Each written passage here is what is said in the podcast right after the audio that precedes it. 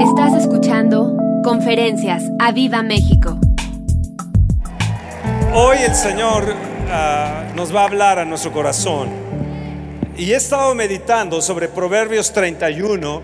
He estado día y noche, eh, eh, sueño, me despierto ah, pensando solamente en Proverbios 31. Y, y antes de que yo comience, quiero decirle a mi esposa que es maravillosa. Hija, gracias por todos estos años, por darnos a Elisa, tener a Elisa, por ser mamá de Elisa y ser mamá de muchas, muchas gentes. Madre de muchas, muchas gentes.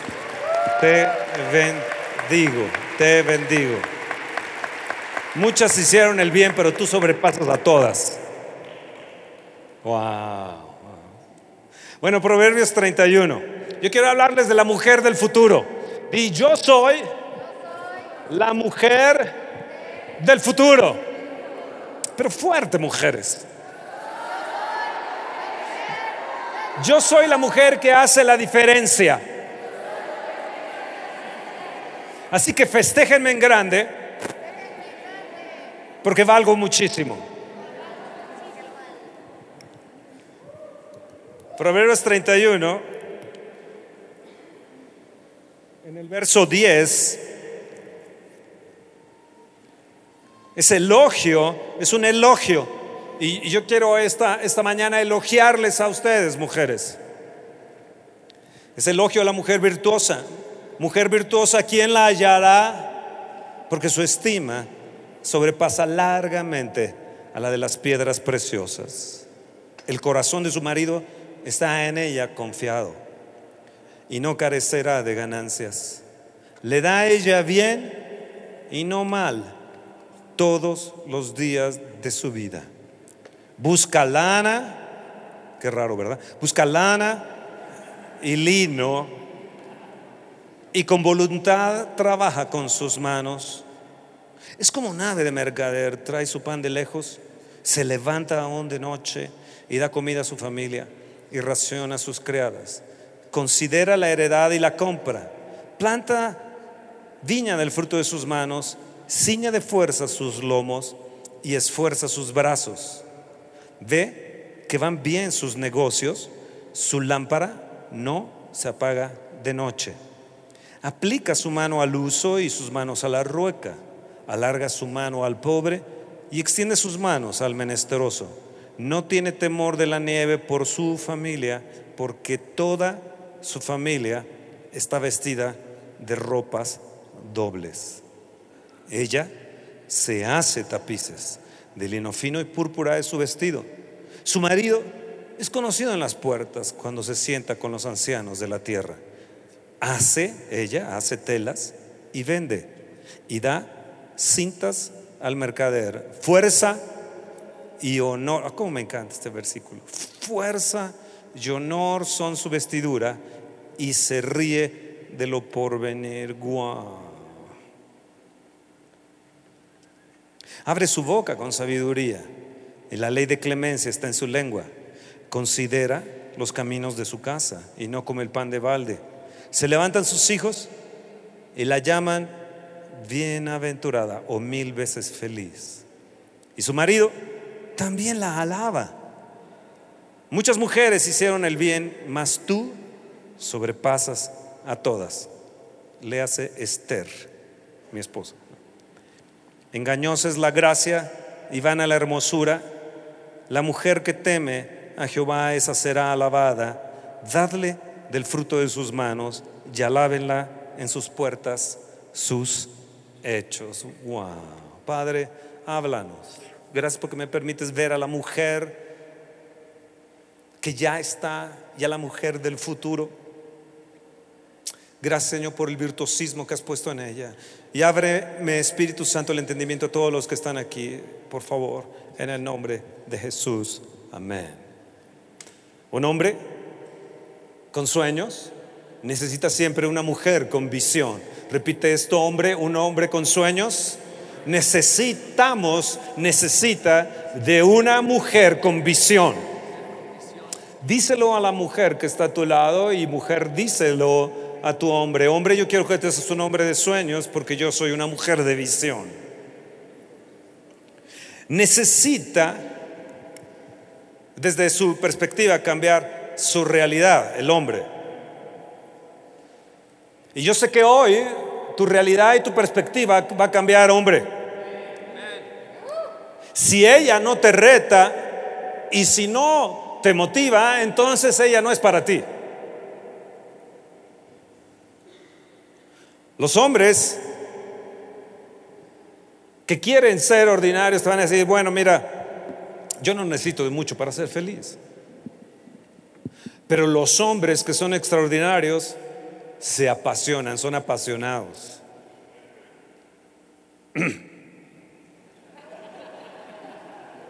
¿Está bien eso? Hombres hagan... Barme, ¿cómo haces? De, gutural. ¿No? Vuelvo a repetir, los hombres que son extraordinarios, hombres levanta tu mano y di, yo soy un extraordinario.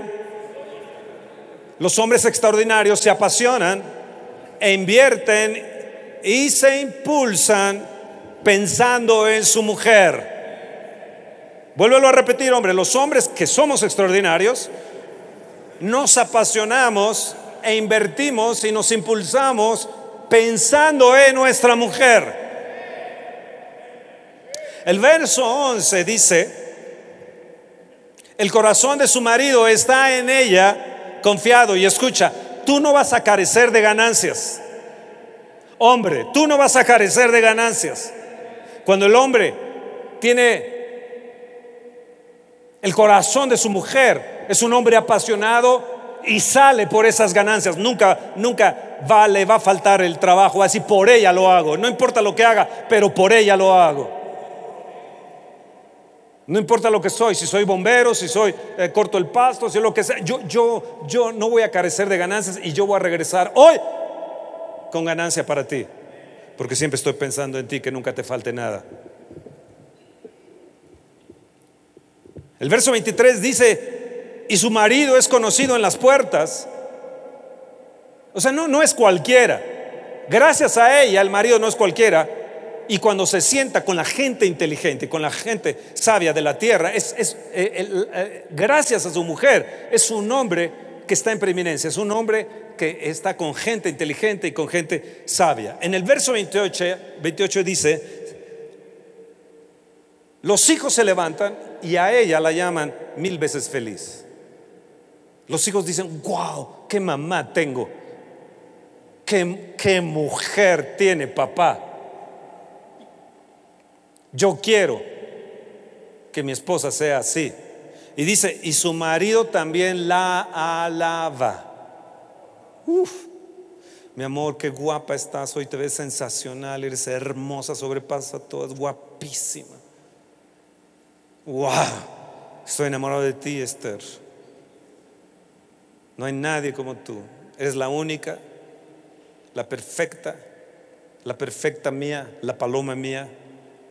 Muchas son las doncellas, muchas las reinas, pero tú eres la paloma, la única mía. Oh, wow.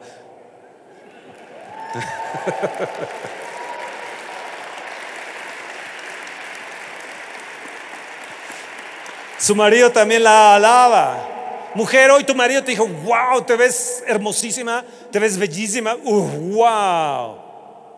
Qué aliento traes, mi amor.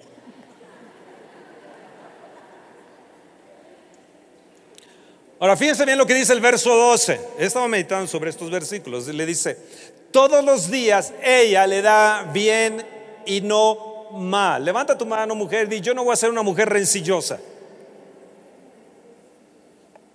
El verso 13 dice, y, esto nos queda a todos muy claro, ya lo mencioné, ni qué hablar esto, ¿eh?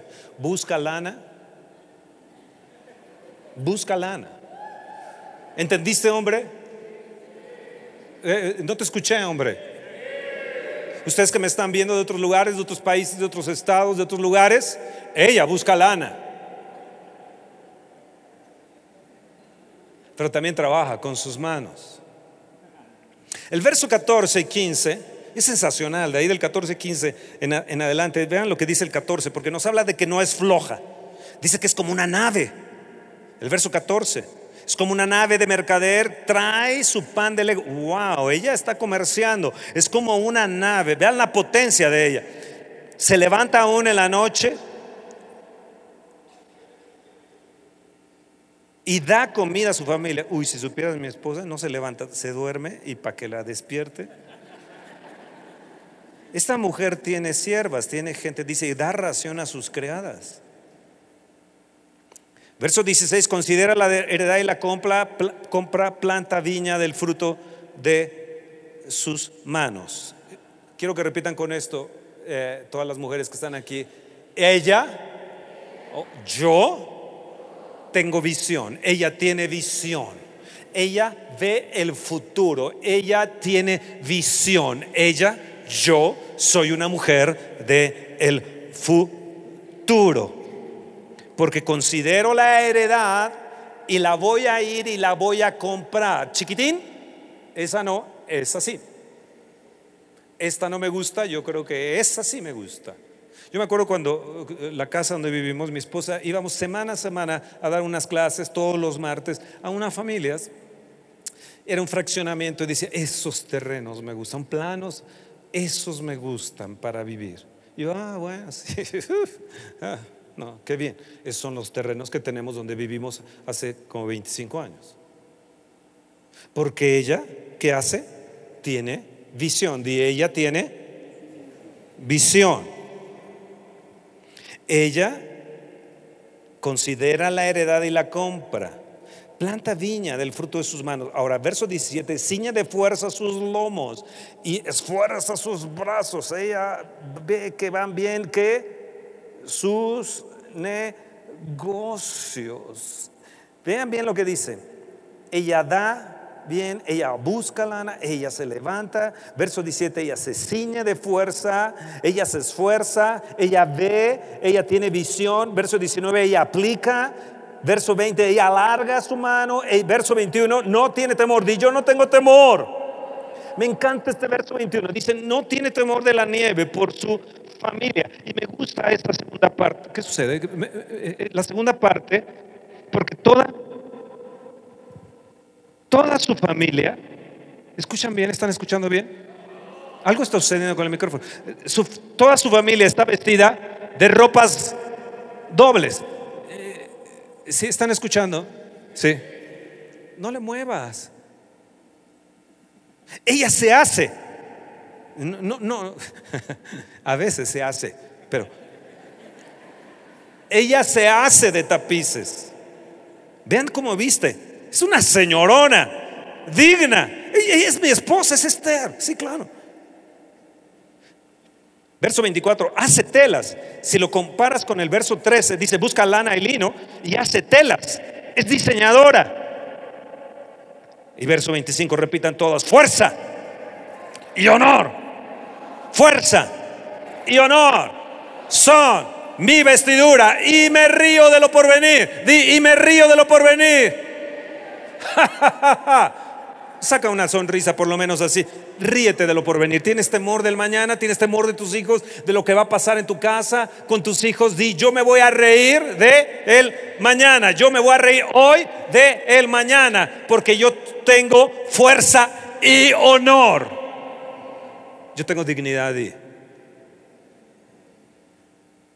¿Están aquí, señoras?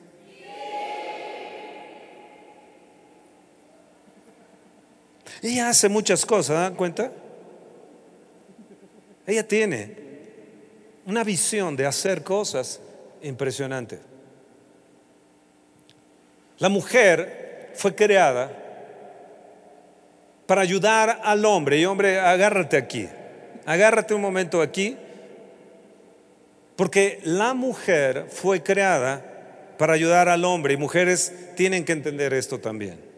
Tú fuiste creada para ayudar al hombre. El propósito de Dios al crear a la mujer le haré ayuda idónea. Fue creada para ayudar al hombre, pero, pero el hombre tiene que estar haciendo algo. Ups.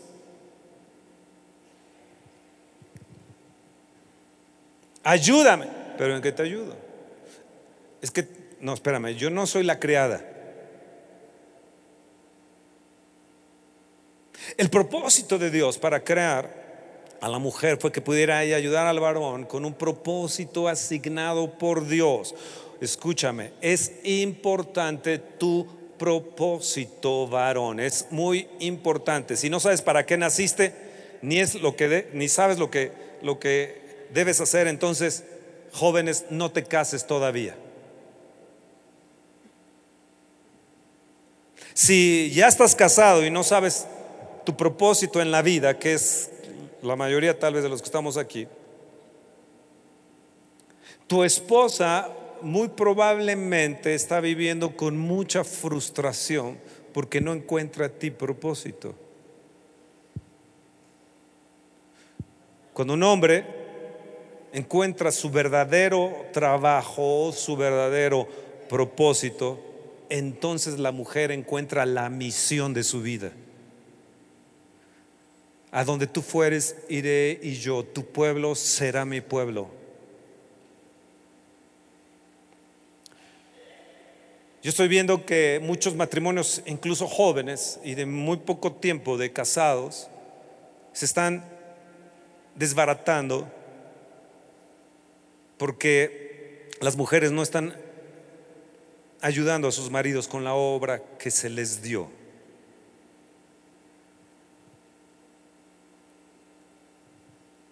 Hombre, es algo de lo que está esperando tu esposa, es que encuentres el propósito. Y tu misión en la vida está ligada a ella. Ella fue diseñada para ayudarte.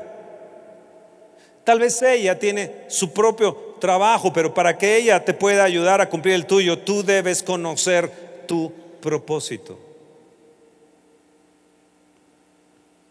Entonces Dios diseña a la mujer para que ayude al varón y todo lo que Dios puso en la mujer está dirigido hacia ese propósito.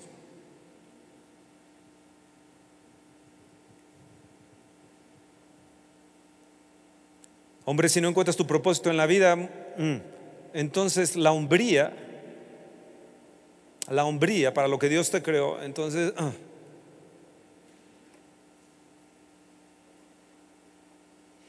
Vuelvo a repetir, la, la mujer Dios diseña a la mujer para que te ayude, varón. Todo lo que Dios le puso a la mujer, dones, talentos, esa capacidad extraordinaria en la mujer está dirigido hacia ese propósito.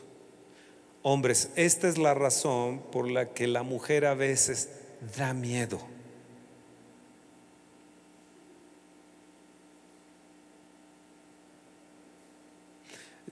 Yo no tuve mucho yo no fui noviero porque me daba miedo, no porque no me gustaran, sino porque decías que son extraordinarias, tienen tantas capacidades, tantos talentos que dan miedo. Y tú sabes, hombre, que cuando llegas a casa te da miedo tu mujer te quedas varios minutos, si no es que algunas horas, pensando cómo entrar a la casa y hacer un plan para entrar a la casa, porque dices, me va a regañar. Ayer estábamos en la Viva Chilaquiles, unos chilaquiles verdes, y dije, no, yo creo que tengo que acompañar a ese hombre, porque si no le van a poner una regañiza.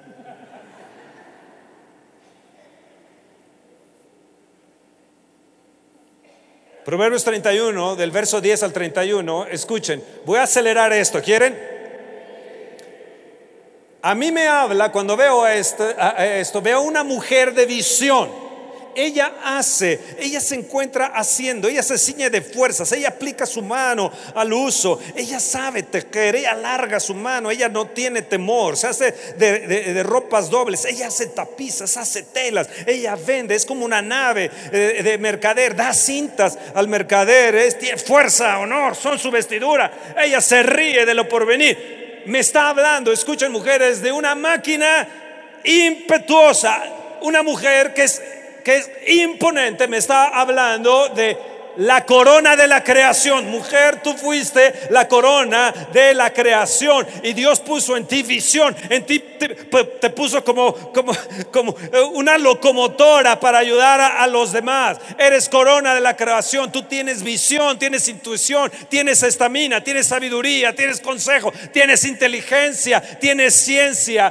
tienes la habilidad para poder llevar las cargas emocionales y la capacidad para incubar ideas. Eso eres tú mujer.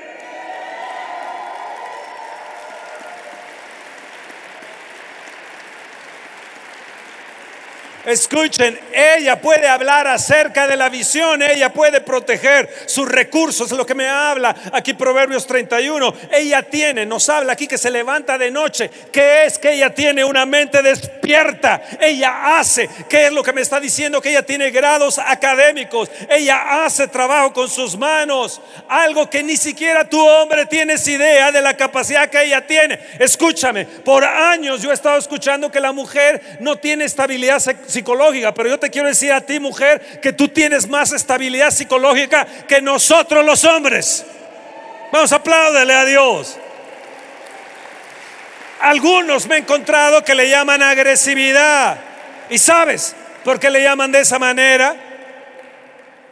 Porque ellas se acercan a ti, hombre, con unas cualidades extraordinarias, excelentes, para poder ayudarte. Pero Dios puso a la mujer ahí para ayudar al hombre a cumplir ese propósito. Pero ¿qué está sucediendo? Los hombres no están haciendo nada para cumplir el propósito de Dios en ellos. Viven, trabajan, van, van, etcétera. Yo puedo encontrar ahora a los avivarruques también ya sin propósito, sin nada, pues ya nada, etcétera. Yo, ¿qué? Yo no quiero ser como tú. Yo tengo propósito en la vida. Yo sé a dónde voy, yo sé para lo que fui llamado si tengo el propósito de Dios en mí. Hombres, muchos de nosotros nos sentimos intimidados por las mujeres, por lo excelentes y las capacidades que ellas tienen. Y escucha, hombre, muchos se quieren hacer el día de hoy como mujeres, vestir como mujeres y hacerse como mujeres porque han visto en ellas una capacidad que ellos no tienen y la desean. ¿Por qué? Porque no encontraron su propósito en la vida como hombres y en la hombría que Dios les dio. Ah, ah, ah.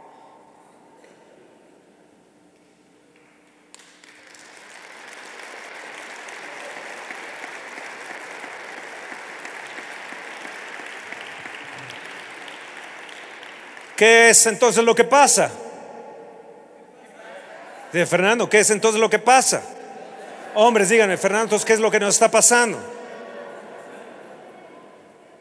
Lo que pasa es que, debido a que los hombres no están haciendo nada, en lo que ellas los pueden ayudar, escuchen mujeres, las mujeres no quieren desperdiciar lo que tienen y por lo tanto lo usan en ellas mismas.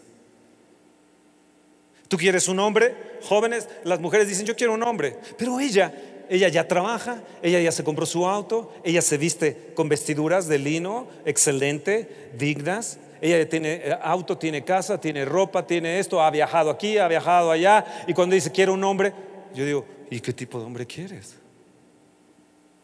Ya tienes todo. ¿Por qué? Porque no ha encontrado hombre que tenga propósito. Entonces, al no encontrar un hombre que tenga propósito y encontrar la misión de su vida, lo que Dios le asignó al hombre, entonces ella no va a desperdiciar su tiempo, no va a desperdiciar su, excelencia, sus capacidades, y entonces va a dirigir a su propósito.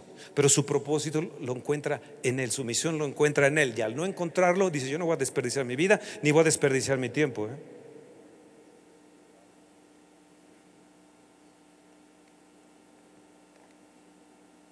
Hombres,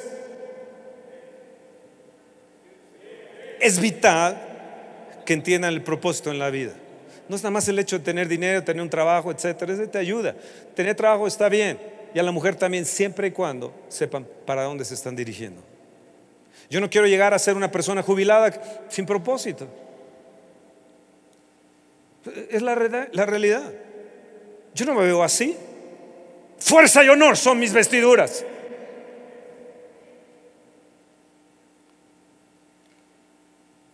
Isaías 46, verso 9 y 10, nos dice, el verso 10, inciso B, nos dice, mi propósito será establecido y todo lo que quiero realizar. ¿Escucharon?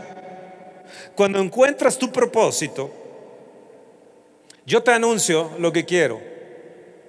Desde el principio, desde la antigüedad, aún lo que no era hecho, que digo, mi consejo permanecerá, ya haré todo lo que quiero. Hay una versión que dice, mi propósito será establecido y todo lo que quiero realizaré. Repítanlo conmigo, mi propósito será establecido y todo lo que quiero realizaré. Cuando encuentras ese propósito en la vida, eres un hombre satisfecho, eres un hombre con hombría, tienes una mujer digna, una mujer excelente, una mujer que te ayuda a cumplir la misión. Escucha bien, el verso 21 me encanta porque dicen, ella no tiene temor de la nieve por su familia y toda su familia está vestida de ropas dobles. ¿Saben a lo, a lo que yo descubrí? ¿Qué es esto? Mujeres, repítanlo conmigo, anticipación. Levanta tu mano y di, Dios me ha dado la capacidad de anticiparme y no voy a tener temor del frío, no voy a tener temor de la noche, no voy a tener temor de la oscuridad, no voy a tener temor de mi mañana, si está este partido, no está el otro partido, si, si, si, si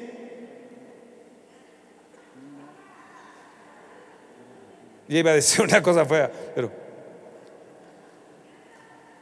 mi casa y mi gente no estarán vestidos sencillos. Yo soy, me anticipo y tienen vestiduras de ropas dobles. Fuerza, di. Yo no son mis vestiduras. Yo me voy a reír, dice el verso 25 de lo porvenir. Es una mujer segura, es una mujer hecha, es una mujer que no desperdicia su tiempo, no va a desperdiciar su tiempo con un hombre que no tenga propósito. Dile mujer a tu hombre que está a tu lado, yo ya no quiero perder más mi tiempo. Si tú no tienes propósito, hijito, hazte un lado porque yo voy derechito al propósito.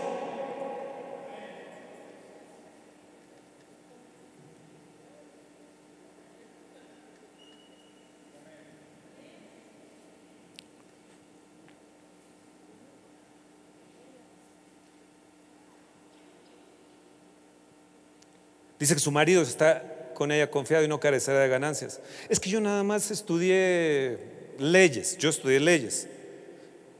Pero cuando no tenía para comer, pues hacía lo que fuera. Pero yo tenía que traer ganancia para casa.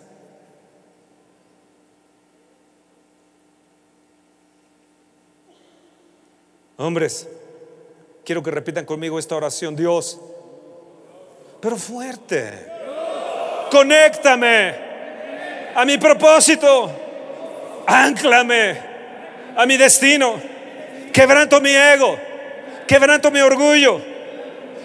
Quiero encontrar en mí la semilla de vida. Quiero encontrar en mí la semilla de, de vida dentro de mí, mi propósito. Padre, enséñame quién soy. Créeme que tu mujer estará enamoradísima de ti. Mi mujer se derrapa por mí.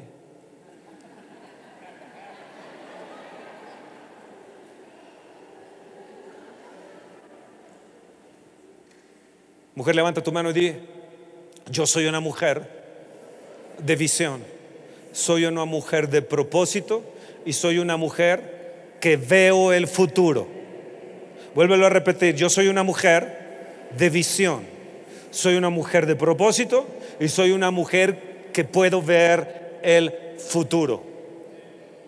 Verso 22 dice, me voy a hacer de tapices, me voy a hacer de lino fino y púrpura será mi vestido. Desde hoy di, yo me levanto en dignidad. Si fui pisoteada, ya no, yo hoy me hago un vestido de dignidad. Escuchen hombres, ¿saben ustedes que el 98% de todos los inventos han sido por hombres, han sido hechos por hombres.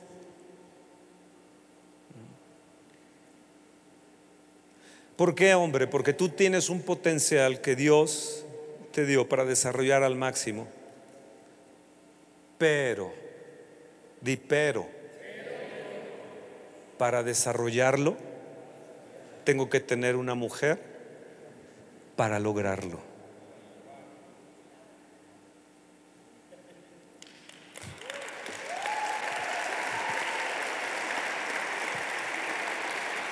Hombres, ella, ella es lo mejor que jamás hayas podido imaginar que puede hacer para ti. Ni te lo imaginas. Ella puede ver el futuro.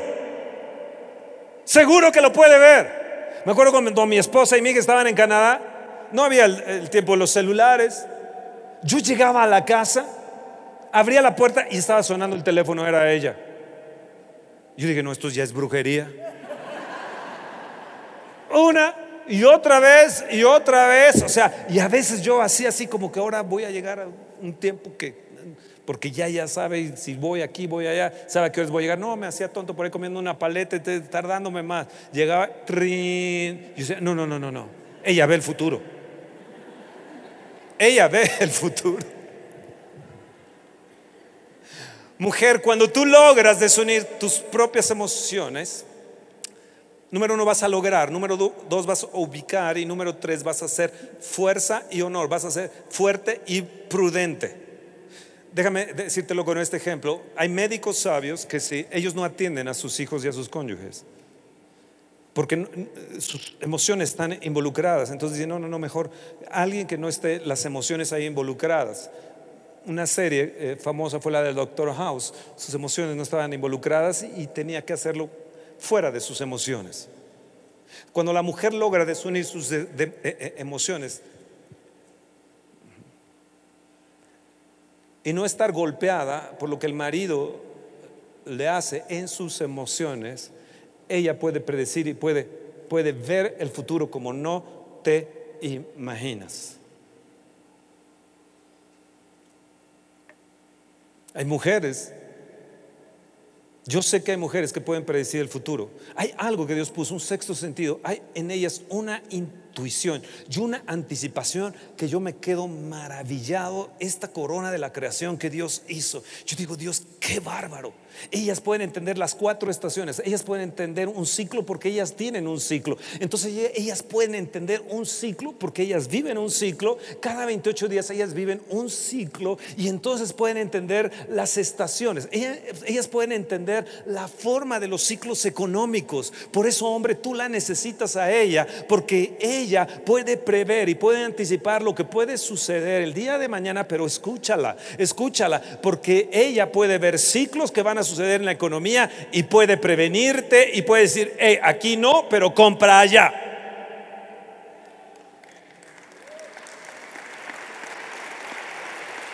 Ella no tiene temor de la nieve. Se ríe de lo porvenir. Ella se hace de vestiduras dobles. Ella tiene, levanta tu mano y di anticipación. Yo tengo anticipación. Y tú, hombre, dile, tú no puedes ver los ciclos como yo los veo. Yo los entiendo mejor que tú porque está en mí. Y si tú quieres semilla de vida y le oraste en estos momentos a Dios, hombre, para que haya semilla de vida en ti, quiero decirte, dile tú, mujer, que yo soy Eva, la que da vida, y yo soy tu semillona.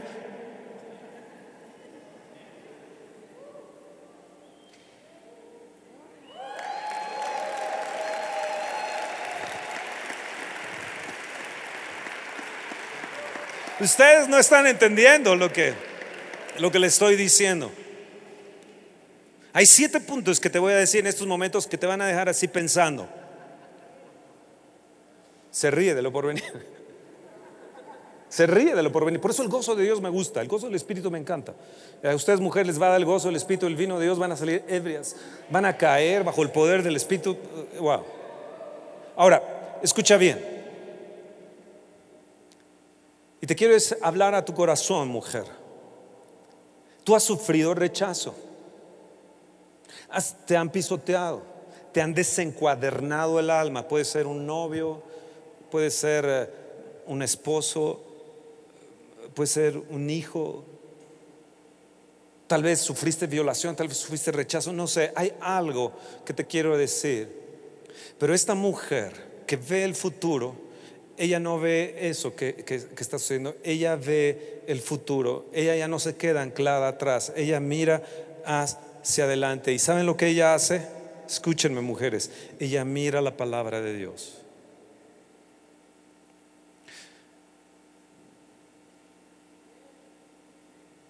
¿Quién mató a Abel? Su hermano. ¿Quién vendió a José? Sus hermanos. ¿Quién quería matar a Jacob? Su hermano. ¿Quién expulsó a Jefté? Sus hermanos. ¿Quién sintió envidia de David? Sus hermanos. Este, ese.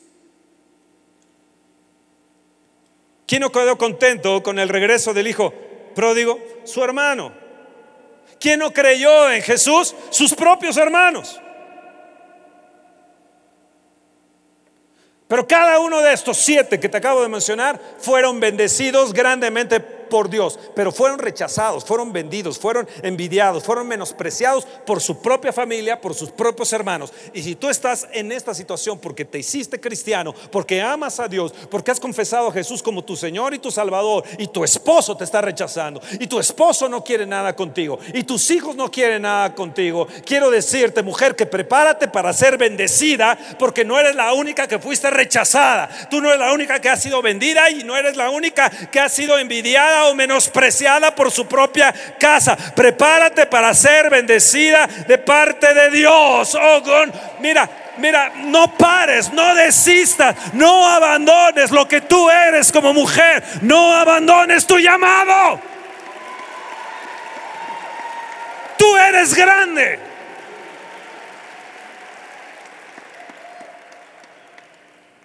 Tu propósito y destino, mujeres con Dios con el Padre, no es con tus hermanos, no es con esa familia que se opone, que tratan de matar tus sueños, que tratan de matar tu vida, tu ministerio, que dicen tú no puedes, tú no puedes hacer ese negocio, tú no puedes ir allá, tú no te puedes hacer tapices, tú no puedes ser una nave de mercader, tú no puedes, tú no lo puedes lograr. Y tú te puedes levantar el día de hoy y decirles, aunque tú me rechaces, yo tengo al Padre que ve por mí, tengo al escudo y al defensor de viudas y de huérfanos.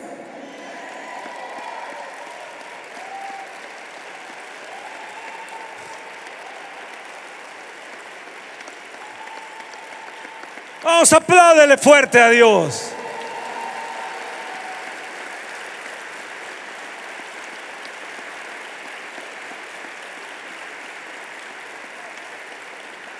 Hombre, cuando te falta la mitad de la cama, te falta la mitad del alma.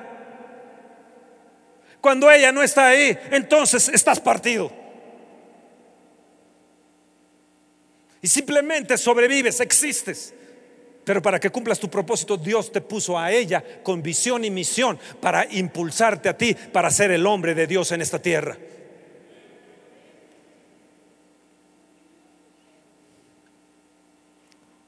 Ella con voluntad trabaja con sus manos. Y yo le pido al Señor que hoy la voluntad tuya se haga fuerte. Tú que te sientes débil en tu voluntad, que dices, pues, yo quiero esto y lo otro. No, no, no. Tú te vas a hacer fuerte. Que te critican por tu peso. Y dicen, mira, todas las dietas que has tenido y, y todas las has experimentado y no bajas, di yo voy a tener hoy una voluntad fuerte. Dios me va a dar una voluntad para hacer, para hacer, para hacer con mis manos, para trabajar aún la noche, levantarme y dar ración. Yo me voy a ceñir de fuerza mis lomos, oh, y mis brazos se van a esforzar en el Dios de Jacob.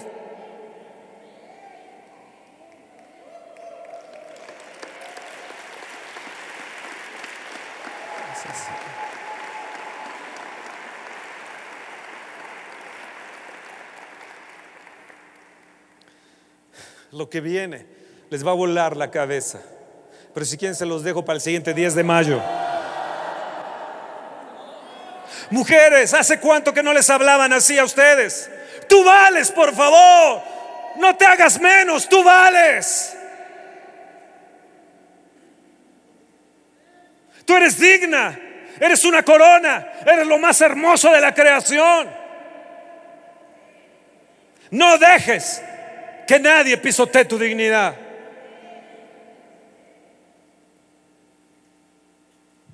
Ahí hay una coca que tengo por ahí, ¿no? Sí.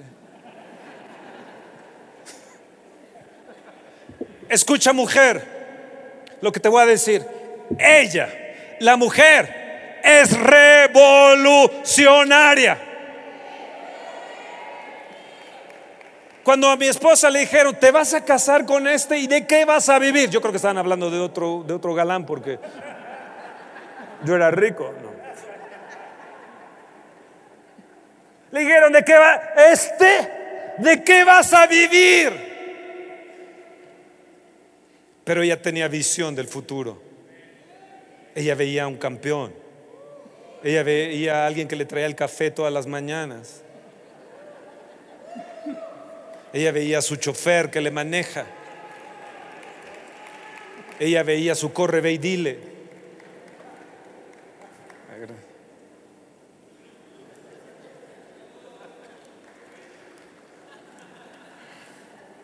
Por ella.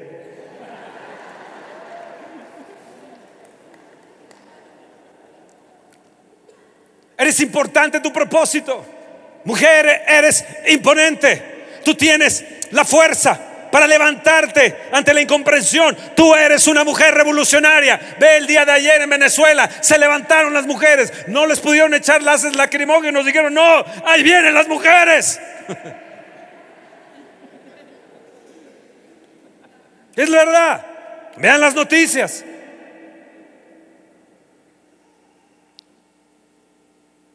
Dice que ella es alabada. La mujer que teme al Señor, ella es una mujer alabada. ¿Saben por qué? Porque ella es una mujer temerosa de Dios y adoradora de Dios. Y ella se merece, hombre, tu alabanza, ella se merece que tú le digas, eres bella, eres preciosa, mira qué cuerpazo tienes, oh, te ves maravillosa, aunque tenga los labios rojos hasta casi de, de, guasón, de, tú vales, mijita. Tú tienes la fuerza, mujer, de levantarte ante la incomprensión, ante la oposición, ante el rechazo, ante la falta de amor, ante el maltrato. Tú vales porque vales más de lo que te imaginas y sin ti el hombre no sería nada. Es más, ni él podría vivir porque tú eres la que tienes la capacidad de dar vida.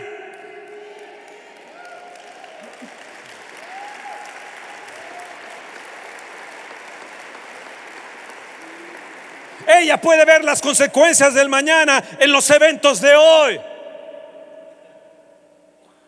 Ella puede decir, sí, va a suceder esto porque está pasando esto o pasó esto.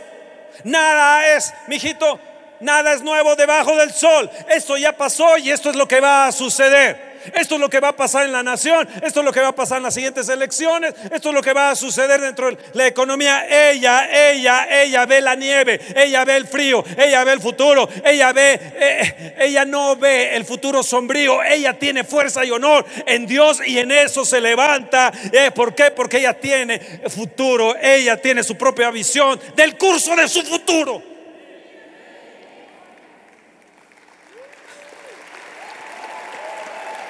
Tú no entiendes la visión de ella. Tú no entiendes que ella es una mujer del futuro. Tú no entiendes lo que ella ve porque lo que ella ve está en su mente y está en su corazón. Tú no lo puedes ver. Lo único que puedes hacer es creer en ella, como le dijo Dios a Abraham. De todo lo que te diga Sara, hazle caso en todo.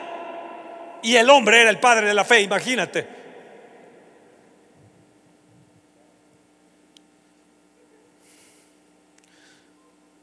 Nadie puede ver lo que ella ve ni nadie entiende lo que ella, ella entiende, porque ella tiene un propósito y tiene capacidades inigualables que Dios le dio.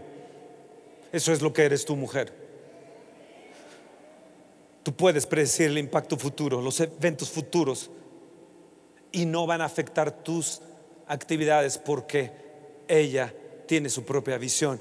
Ella ella no tiene temor de la nieve, tiene su propia visión y ella al ver su futuro en Dios, en fuerza de honor, en Dios, ella se ríe.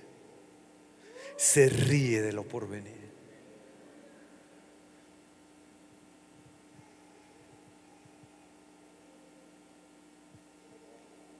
Eso eres tú. Eso es tu mujer. Y ustedes jóvenes que no se han casado, de lo que se han perdido.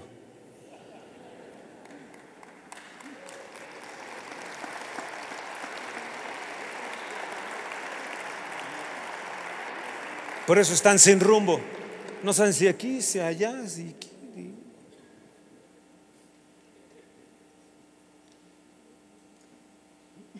La visión de la mujer es como mirar en la oscuridad en la noche.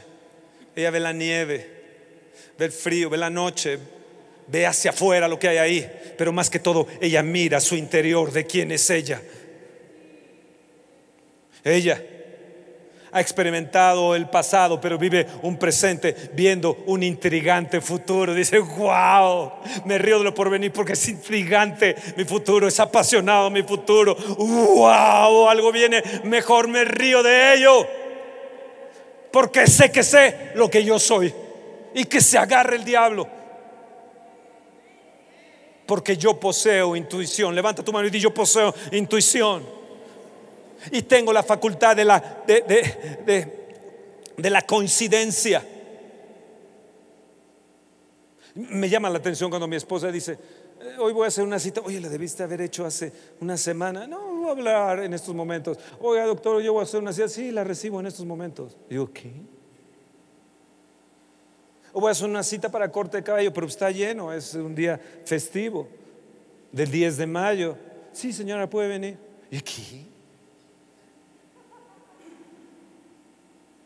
tiene una intuición y una coincidencia maravillosa.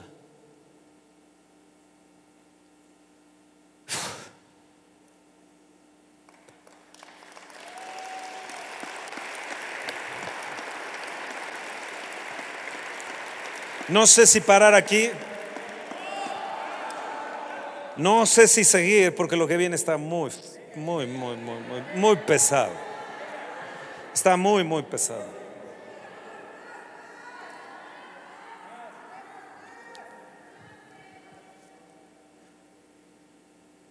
No, no, sé cuánto llevo, pero, pero no sé si parar ya.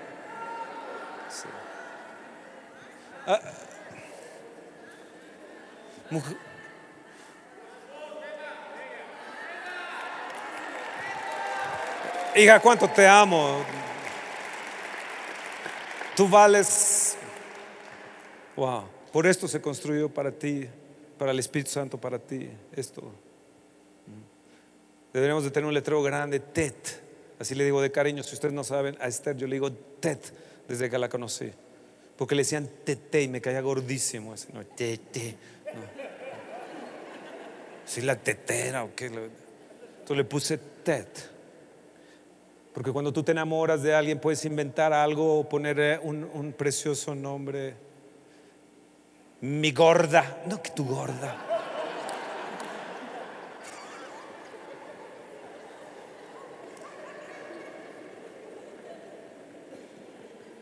Gorda, vamos a cenar. Gorda, tu abuela le puedes decir.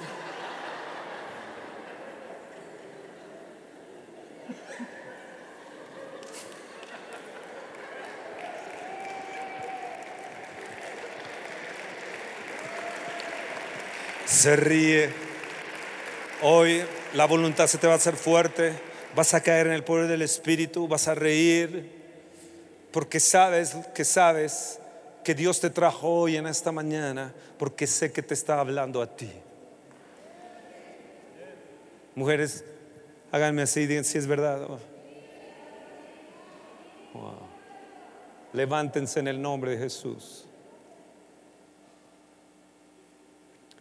Ustedes tienen algo que te va, a, no lo has oído, pero que te va a ayudar muchísimo. Tú tienes en ti, dentro de ti, el movimiento de la resistencia. Dios te hizo tan resistente que en ti hay el movimiento de la resistencia. Yo sé que no lo han escuchado. Yo sé que no lo han escuchado en, en otros predicadores, en otras gentes. Pero hay dentro de ti, mujer, el movimiento a la resistencia. Dentro de ti hay, hay una resistencia que te vas a quedar sorprendida de lo que te voy a decir en un momento más. ¿Lo quieres?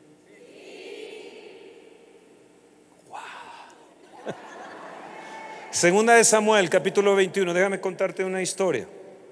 Es una historia súper interesante. ¿Me permiten? Josué en el capítulo 9, pero vamos a ver 2 Samuel 21. Josué en el capítulo 9, él está arrasando con la tierra de Canaán, está destrozando a todos los amorreos, jebuseos, cananitas. Y hay un pueblo que se llama los Gabaonitas. Los gabaonitas dicen, pues nos va a matar, si ya mató a los grandototes, nos va a matar a mí. Entonces hicieron ropas viejas, zapatos viejos, pusieron pan enmohecido, etcétera. Y fueron ahí y dijeron, hombre, nosotros venimos desde una tierra lejana y pues sabemos que Dios está con ustedes y, y pues nosotros queremos estar ahí con ustedes. Y Josué dice, oh, wow, Israel y los príncipes dicen, uh, qué bien, etcétera. Al día siguiente descubren y hacen un pacto con ellos de que van a estar ahí y van a ser servidores. Más bien van a estar conviviendo con ellos. Pero se dan cuenta, entonces Josué los llama y le dice, ustedes nos engañaron, ustedes son de los pueblos vecinos de Gabaón. Y han venido y nos engañaron para que nosotros no los destruyésemos. Digo, pues sí, pues la verdad es que nos ibas a matar. Ah, ustedes se emplearon de astucia, pues malditos sois. Y Josué los maldice. Y van a ser leñadores y van a ser servidores todos los días de su vida y van a cargar el agua al templo y van a cargar la leña al templo. Ustedes son los aguadores, los, acarreadores, los leñadores.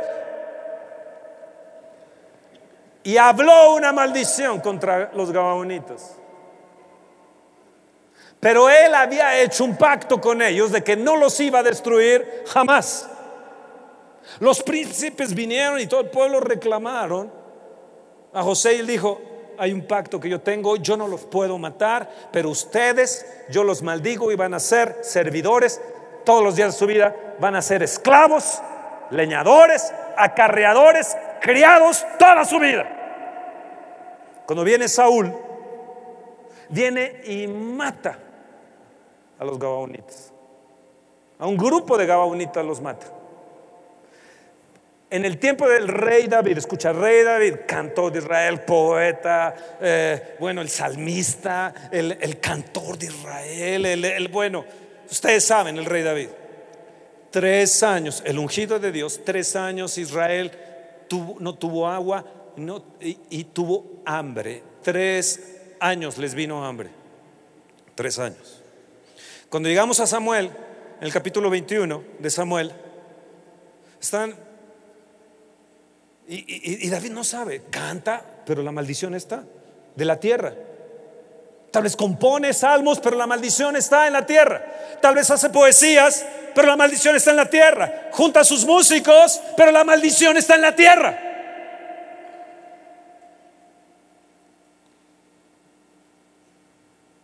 Entonces, ¿qué ha sucedido, Dios? Dices por causa de los gabaonitas. ¿Cómo?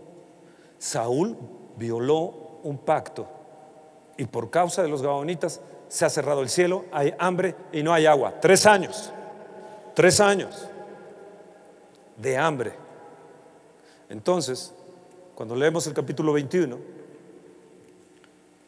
encontramos algunas cosas interesantes allí. Verso 1, hubo hambre en los días de David por tres años consecutivos y David consultó a Dios y Jehová le dijo, es por causa de Saúl, escucha bien, subraya bien, y por aquella casa de sangre, por cuanto mató a los Gabaonitas. Los Gabaonitas van y David les dice, a ver, Gabaonitas, vengan, aquí hay una casa de sangre.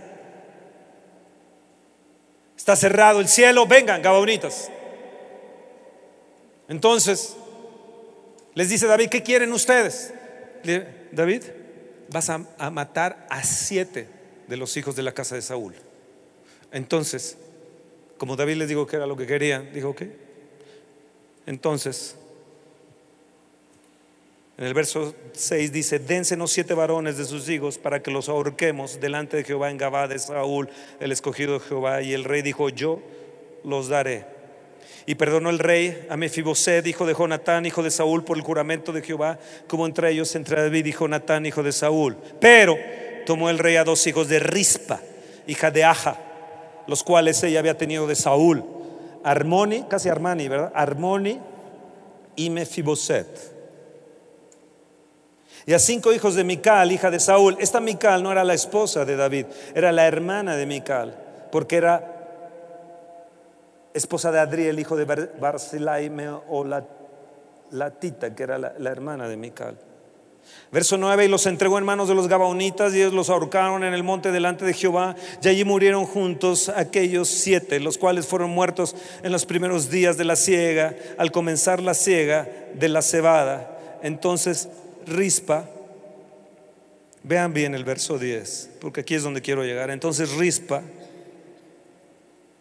hija de Aja, tomó una tela de silicio y la tendió para sí sobre el peñasco desde el principio de la siega hasta que llovió sobre ellos agua del cielo y no dejó que ninguna ave del cielo se posase sobre ellos de día ni fieras de noche. Entonces se le dijo a David lo que hacía Rispa, hija de Aja, concubina de Saúl. Y entonces tomó David los huesos de, Saúl y los de Jonatán y los llevó de, de de Galad los hurtó, porque ahí estaban a la intemperie, y los, tomó de la plaza de Betzán, donde habían sido colgados por los filisteos. Había un campo de sangre ahí. E hizo llevar ahí los huesos de Saúl y los huesos de Jonatán su hijo y recogieron también los huesos de los ahorcados y sepultaron los huesos de Saúl y los de su hijo Jonatán en tierra de Benjamín en Sela, en el sepulcro de sus padres. E hicieron todo lo que el rey había mandado y Dios fue propicio a la tierra después de esto. Oh Padre, te pido que me ayudes a enseñarles y te pido que tú seas propicio a nosotros. Escúchame lo que te voy a decir. Esto es bien serio. Di esto es bien serio. Tú tienes, mujer, un poder dentro de ti. Tú tienes dentro de ti un movimiento a la resistencia. La casa era de sangre. Has recibido maldición los gabaonitas han matado a los gabonitas. Saúl violó un pacto y se hizo una casa de sangre. Y por causa de esa casa de sangre, por causa de ese campo de sangre, se cerró el cielo. todo fue, imagínate, no, hay hambre, el cielo está cerrado, no hay lluvia, no hay, no hay cosecha, no hay, no hay ciega, no hay nada.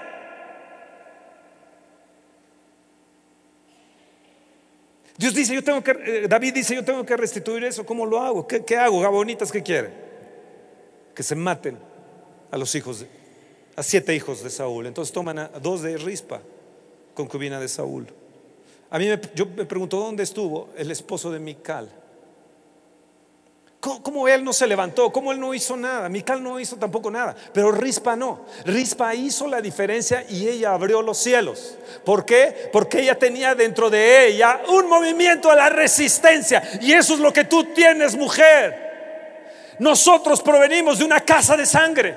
Nosotros las iniquidades que hicieron nuestros padres. México tiene una corrupción, una idolatría, una hechicería impresionante en toda la nación y tal parece que se ha destapado de una manera grosera en estos últimos años. Hay un campo de sangre en lo cual parecería que se estuviera cerrado el cielo para uno.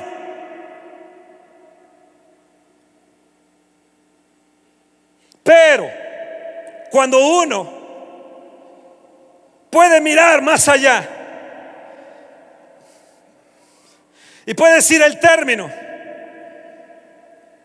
Movimiento de resistencia. Es cuando yo me levanto contra los opresores. Cuando me, me levanto en una resistencia con una postura que digo, yo no me voy a quedar cruzada de manos, digo Rispa, yo no me voy a quedar cruzada de manos. Yo voy a ir y voy a pedir justicia, como fue la viuda en Lucas 18:1. Hazme justicia de mis adversarios. Yo tengo unos hijos muertos, pero no pueden quedar a la intemperie, porque entonces mis generaciones estarían malditas y la maldición de los gabaonitas estaría aquí, porque ellos pidieron la sangre de mis hijos. Y entonces mis generaciones van a ser afectadas, porque puede ser que yo tengo más hijos. Pero también veo a la nación. Algo tengo que hacer, tengo que hacer una resistencia y tengo que pedir justicia por no solamente por mi casa, sino por mis por mi nación. Entonces ella fue y soportó la intemperie. Desde que comenzó la ciega, dice, yo no voy a parar, yo no voy a detenerme, yo tengo un poder de resistencia. David tiene que venir a hacerme justicia de mis hijos que están aquí a la intemperie. Saúl y Jonatán están allá, que hagan algo con Saúl y Jonatán, porque están maldiciendo la, la tierra también. Es un campo de sangre. México, escucha bien, es un campo de sangre. Vean cuántos muertos tenemos, casi 5 mil muertos de los que dicen que hay en estos últimos tiempos, nada más de, de estos inicios de año. Es un campo de sangre continuo y continuo y continuo. Pero aquí están las rispas, aquí están aquellas que tienen un poder de resistencia, aquí están aquellas que dicen, yo veo que algo viene de Dios, yo veo que, que se puede abrir los cielos, yo no me voy a mover de aquí, yo voy a ahuyentar las aves, las voy a mandar de un lado para otro, pero no van a tocar los huesos de mis hijos, no van a tocar la sangre de mis hijos, ellas no van a comer sus cuerpos, esas aves de rapiña no van a comer sus cuerpos, yo no me voy a mover de aquí hasta que el cielo se abra y se me haga justicia. Eso se llama poder de la resistencia. Tú tienes un poder de la resistencia que dice, resistir al diablo y de vosotros huirá. Tú te puedes levantar en esta mañana, mujer, como la mujer digna que eres, fuerza y honor, y decirle a Satanás en su cara, yo te resisto en el nombre de Jesús, porque tengo el poder de la resistencia. Está en mí el movimiento de la resistencia y no voy a parar hasta que el cielo se abra.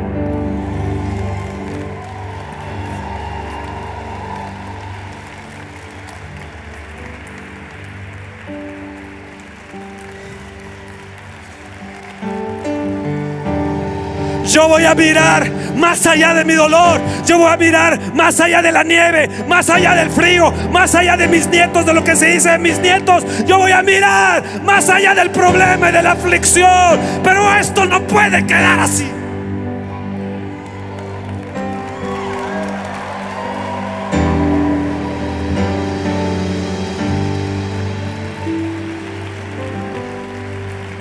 Yo no me muevo de aquí hasta que el campo de sangre se ha quitado. Levanta tu mano y di, yo puedo cambiar el curso de mi vida. Yo puedo cambiar el curso de mi casa, de mis hijos. Yo puedo cambiar el destino de mi nación. Yo puedo tener en mí el movimiento de la resistencia.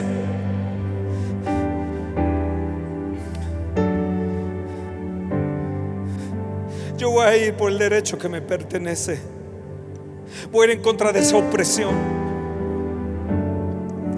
Voy a resistir. Voy a tomar la decisión firme de unirme a la lucha contra el mal. Y en oración, no voy a ignorar el problema. Fuerza y honor es el poder de la resistencia. Fuerza y valor es el poder de la resistencia. Y yo voy a ser paciente. Y yo me voy a someter a ti, Dios. Someteos a Dios. Me voy a someter a ti, Señor. Pero no nos vamos a acabar por la maldición. Y yo quiero decirles algo que he hecho en mi vida y tú lo tienes que hacer. Mis hijos no van a ser ni mis nietos unos gabaunitas.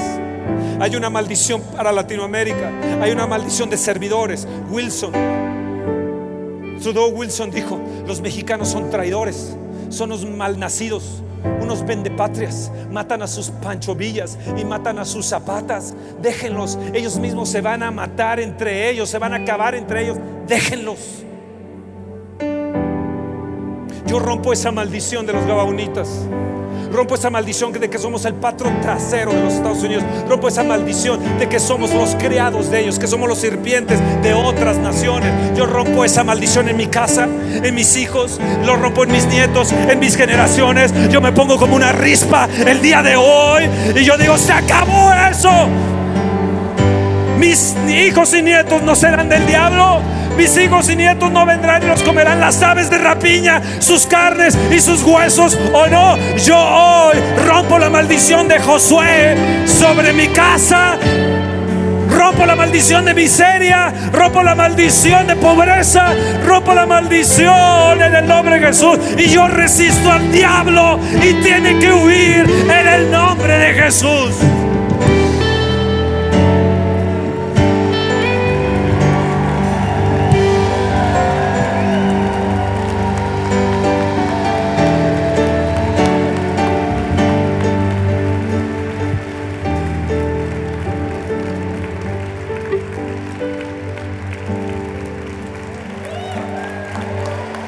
Casa no será una casa de sangre, ni un campo de sangre, ni mis hijos serán violados, ni mis hijos tendrán ese problema de género que ahora tienen ellos. Tienen hombría y son mujeres dignas de Dios. Fuerza y valor y dignidad hay en ellos. Yo rompo la maldición de, de Josué. No me pertenece en el nombre de Jesús. Yo no seré los creados de otros, ni seremos una nación creados de otros. Ni este grupo, ni esta congregación, ni tú, ni tú, ni tú, ni tu mujer, ni tus hijos, ni tus nietos lo serán. Declaro que se quiebra la maldición, que ese campo de sangre se acaba. Judas fue y se ahorcó. Y ese campo se llamó campo de sangre hasta el día de hoy. Por su traición. Y hay gente que por su traición han levantado un campo de sangre. Para ellos y sus generaciones. No se dan cuenta, pero la han levantado para ellos y sus generaciones.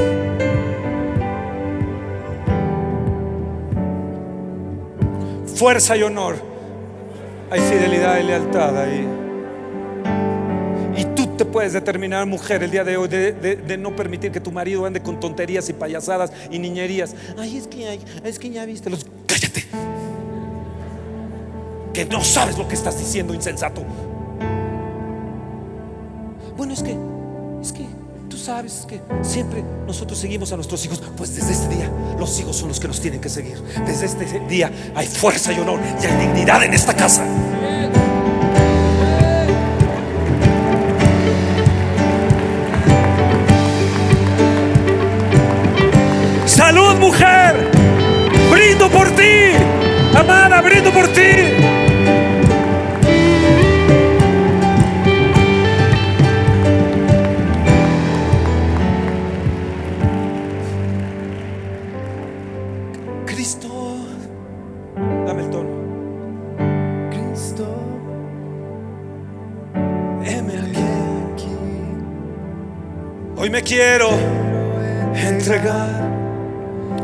para hacer tu voluntad.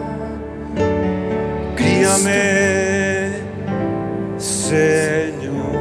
Una vez más, Cristo. Cristo, heme aquí. Hoy me quiero entregar para hacer tu voluntad. Guíame, Señor, volvemos a repetir. Guíame, Señor. Vez Cristo, levanta tus manos. Cristo, heme aquí. Hoy me quiero entregar para hacer tu voluntad. Guíame,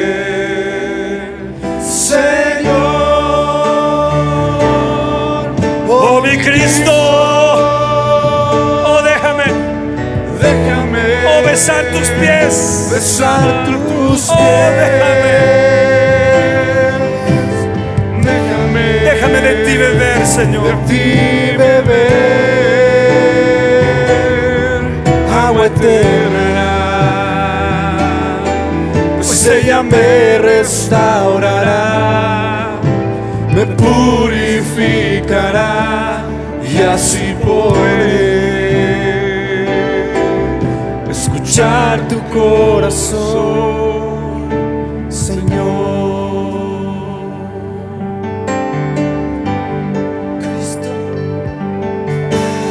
Cristo, heme aquí. Hoy me quiero entregar para hacer tu voluntad. Cristo,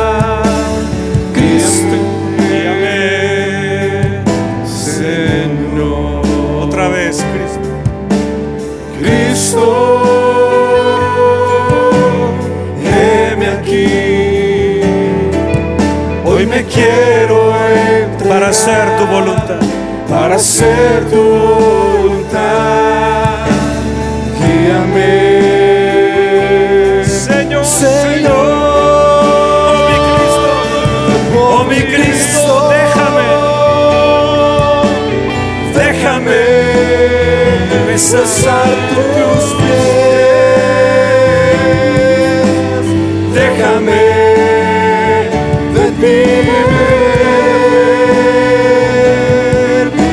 eterna, pues ella me restaurará. Oh mi Cristo, me purificará y así poder escuchar tu corazón. Oh mi Cristo.